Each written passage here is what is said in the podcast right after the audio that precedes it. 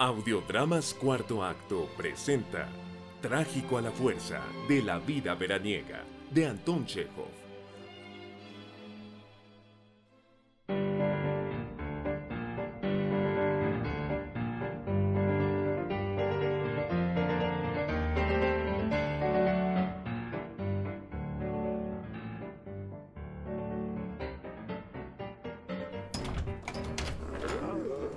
Buenos días, Iván Ivanich. Me alegra mucho verte. ¿De dónde vienes? Querido, tengo que pedirte un favor. Te lo suplico. Préstame hasta mañana una pistola. Sé un buen amigo. ¿Para qué quieres la pistola? La necesito. Ay, Dios mío. Dame agua, dame agua. Pronto, pronto. La necesito. Esta noche tendré que atravesar el bosque en plena oscuridad. Y por si acaso, préstamela, préstamela, hazme ese favor. Me parece que estás mintiendo, Iván Ivanich. ¿Qué diablos de bosque oscuro? Seguramente andas planeando alguna cosa. Veo por tu cara que tramas algo malo. Pero, ¿qué te pasa? ¿No te encuentras bien? Eh, espera, déjame respirar un poco. Ay, Dios mío, estoy cansado como un perro. Tengo la sensación en todo el cuerpo y en la calamocha de que han hecho conmigo picadillo. No puedo aguantar más. Sé mi amigo y no me preguntes. No busques detalles. Dame la pistola, te lo suplico. Bueno, bueno, qué pusilanimidad la tuya, Iván Ivanich. Todo un padre de familia, un consejero civil. No ¿Te da vergüenza?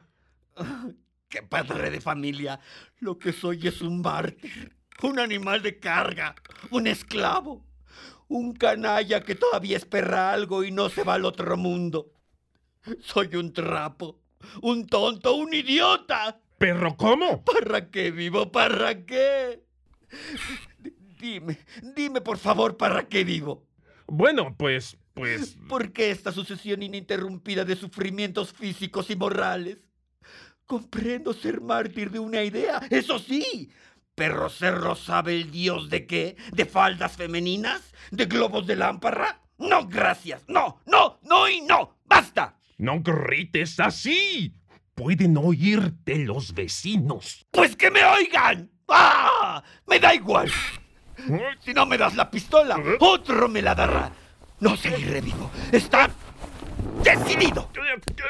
¡Perra! Me has arrancado el botón. Habla con sangre fría. No comprendo por qué tu vida es tan imposible. ¿Por qué? ¿Me preguntas por qué? Pues voy a decírtelo, ya verás. Te lo contaré todo. Y quizá, quizá me sienta más aliviado. Sentémonos. Escucha. Ay, Dios mío, qué jadeante estoy. Mira, tomemos el día de hoy como ejemplo. Tomémoslo. Ajá. Como tú sabes, desde las 10 hasta las 4 trabajo en la oficina. Allí hace calor. Hay una atmósfera sofocante. Moscas, en fin. Un caos como no puedes, hermano, imaginarte. Bueno, bueno. El secretario está de vacaciones. Krapov se fue para casarse y a los chupatintas les traen locos las casas verraniegas, los amores y las funciones de aficionados. Todos están faltos de sueño, cansados, em, bebidos y no sirven para nada. El puesto del secretario lo ocupa ahora un sujeto sordo del oído izquierdo y enamorado. Los solicitantes parecen atontados y sin que se sepa por qué, meten prisa, se enfadan y amenazan. El barullo es por tanto tal que poco le falta a uno para pedir socorro a gritos. Hay un jaleo, que, un alboroto. Añade esto un trabajo de infierno. Y siempre lo mismo, siempre lo mismo. Petición de informes, contestación, monótono como un mar poco agitado. Todo esto sencillamente te saca los ojos de las órbitas. Eh, dame agua, dame más agua. Claro, bebe. Eh, pues bien, cuando sale uno de la oficina deshecho como un estropajo, Lo natural sería, claro está, en irse a comer y echarse después a dormir. Pues no. Tienes que acordarte de que eres un berraneante, que es lo mismo que decir un esclavo, una basura, un estropajo. Y has de salir corriendo para hacer encargos. En nuestro punto de berraneo se ha establecido esta grata costumbre. Si el berraneante va a la ciudad, todo el mundo, sin hablar ya de la esposa, considera tener la facultad y el derecho de abrumarle con encargos. La esposa le exige que vaya a la modista para regañarla, porque el vestido está ancho por el cuerpo y estrecho por los hombros.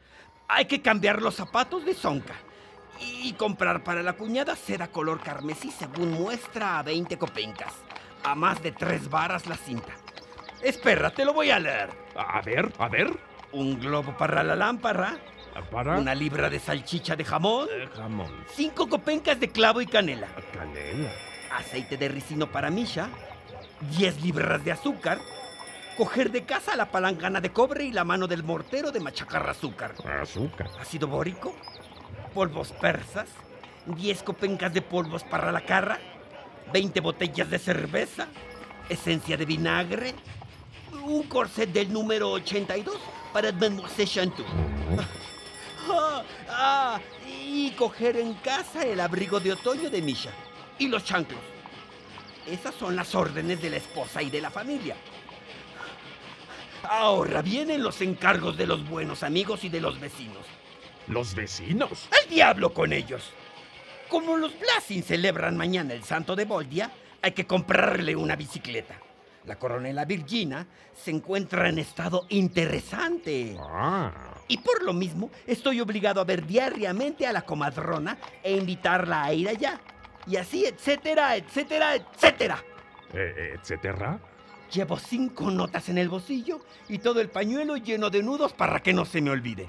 Eh, Dios mío. De manera, querido, que entre la oficina y el tren tienes que ir, corre que te corre por la ciudad como un perro, con la lengua afuera. Corres y corres y terminas por maldecir la vida. De la tienda a la farmacia, de la farmacia a la modista, de la modista al despacho de embutidos, de ahí otra vez a la farmacia. Ah, aquí te tropiezas, allá pierdes dinero. En el tercer sitio se te olvida pagar y salen corriendo detrás de ti, armándote todo un escándalo. En el cuarto pisas la cola de una señora. Menuda lata. Tanta carrera acaba poniéndote de un humor endiablado. El cuerpo entero te duele y después estás toda la noche con los huesos crujientes y soñando con cocodrilos.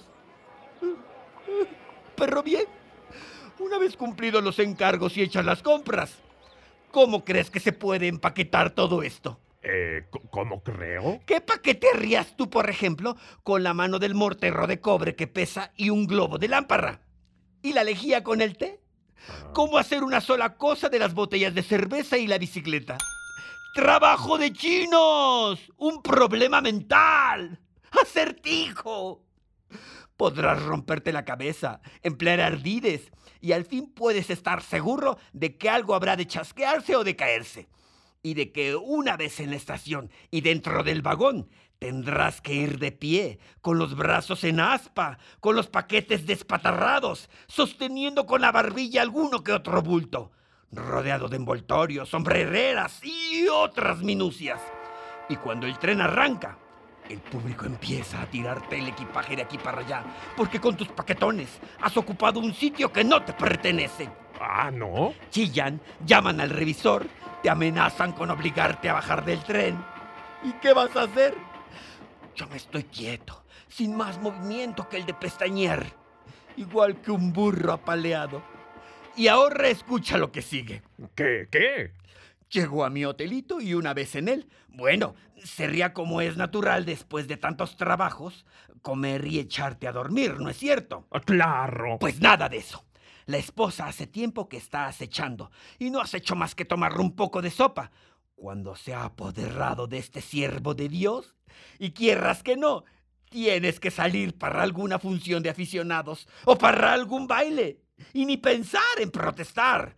Eres un marido. Y la palabra marido, traducida al léxico berraniego, significa Animal sumiso sobre el que puede montarse y llevar tanta carga como se quiera sin tener intervención de la sociedad protectora de animales. ¡No! Uno, claro está, va y viene para asistir a la representación de obrillas como Escándalo en una familia noble o Motia. Tienes que aplaudir a las órdenes de la cónyuge, mientras en su fuero interno se siente a mustiar. ¡A mustiar! Y espera que de un momento a otro le dé un colapso. Si a lo que vas es al baile, tienes que mirar cómo bailan y buscar un caballero para tu cónyuge. Y si no lo hubiese, tienes que lanzarte tú mismo al rigodón. Cuando pasada la medianoche vuelves del teatro, ya no eres un hombre, sino un cuerpo muerto, propio para el desecho. ¿Pero cómo? He aquí, sin embargo, que por fin has alcanzado la meta. Te has desvestido y echado sobre la cama. ¡Magnífico! A cerrar los ojos y a dormir. Ah, todo lo ves tan agradable, tan poético, tan acogedor. ¿Comprendes? Sin cónyuge, sin niños que chillen al otro lado de la pared y con la conciencia pura.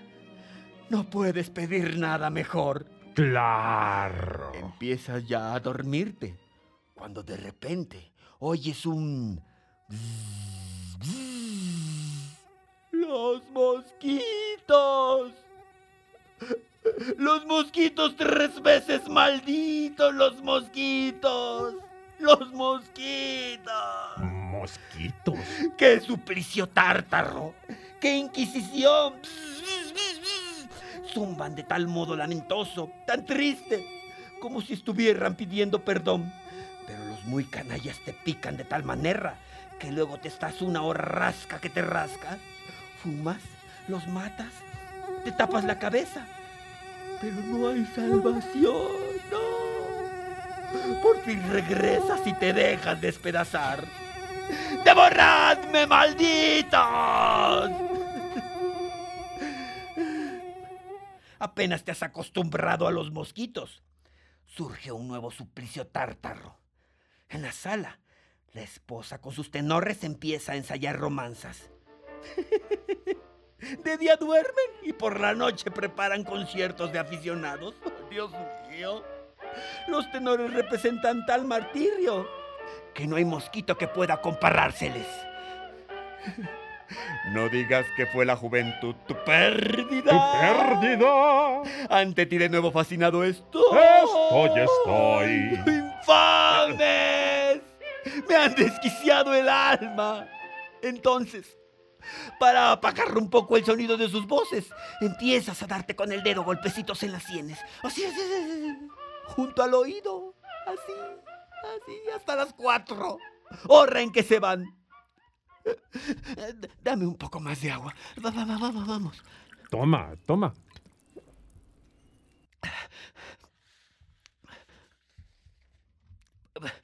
Pues bien, después de no haber dormido, te levantas a las seis y te marchas a la estación a tomar el tren. Vas, corre que te corre, tienes miedo de llegar tarde y en el camino encuentras barro, niebla, frío. Y cuando llegas a la ciudad, venga otra vez a dar vueltas al manubrio. Así es, hermano, así es. La vida es ruin. No se la deseo ni a mi mayor enemigo enfermado. Respiro con dificultad. Siento un ardor en el estómago que ha dejado de funcionarme bien. Estoy siempre temiendo algo. Se me nublan los ojos. Me creerás o no, pero me he vuelto un psicópata. Que quede entre nosotros. No hay nadie más. Pero quiero ir a consultar a Chechov o a Merjensky.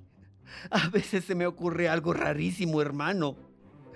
En los momentos de enojo o de aturdimiento, cuando me pican los mosquitos o cantan los tenores.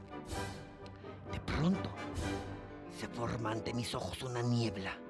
Me levanto de pronto de un salto y echo a correr por toda la casa gritando, ¡Quiero sangre! ¡Quiero sangre! ¿Sangre? Y en efecto, en esos momentos siento deseos de apuñalar a alguien o de darle con una silla en la cabeza. He aquí, hasta qué extremos le lleva a uno el berraneo. Nadie, nadie además se compadece de ti. Consideran esto natural y hasta se ríen. Pero tú compréndeme. Soy un animal y quiero vivir. Esto no es un vodevil, sino una tragedia. Escucha, si no me das la pistola, por lo menos compadéceme. Te compadezco. Mm, ya veo cuál es tu compasión. Adiós. Me voy a comprar las latas de Kiski y la salchicha.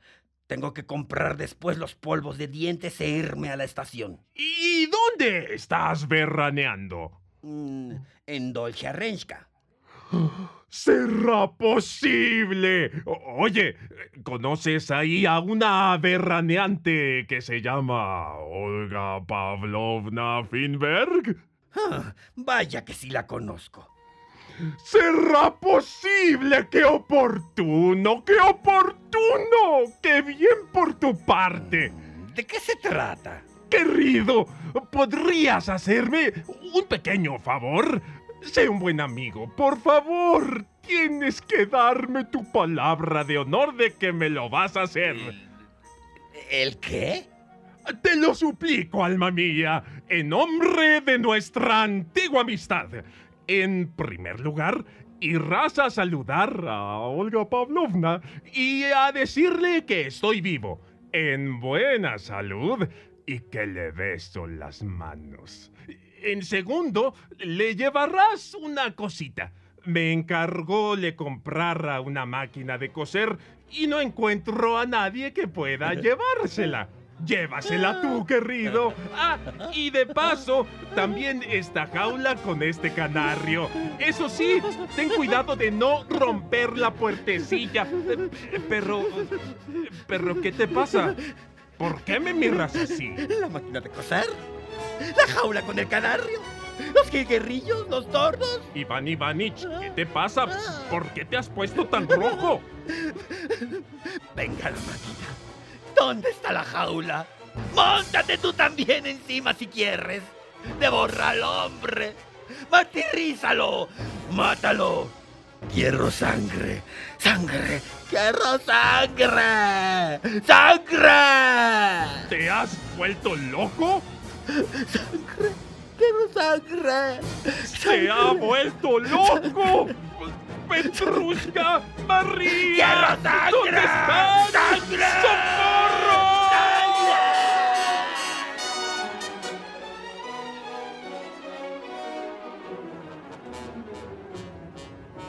Como Alexei Alexevich Murashkin, Moctezuma Malacara. Como Iván Ivanovich Tolkachov, Amancio Horta. Dirección Hannah Moctezuma. Diseño sonoro Aurora Barea. Guión sonoro Moctezuma Malacara. Diseño de imagen Luis Casco. Esto fue un audiodrama de Cuarto Acto Producciones, Abriendo Puertas.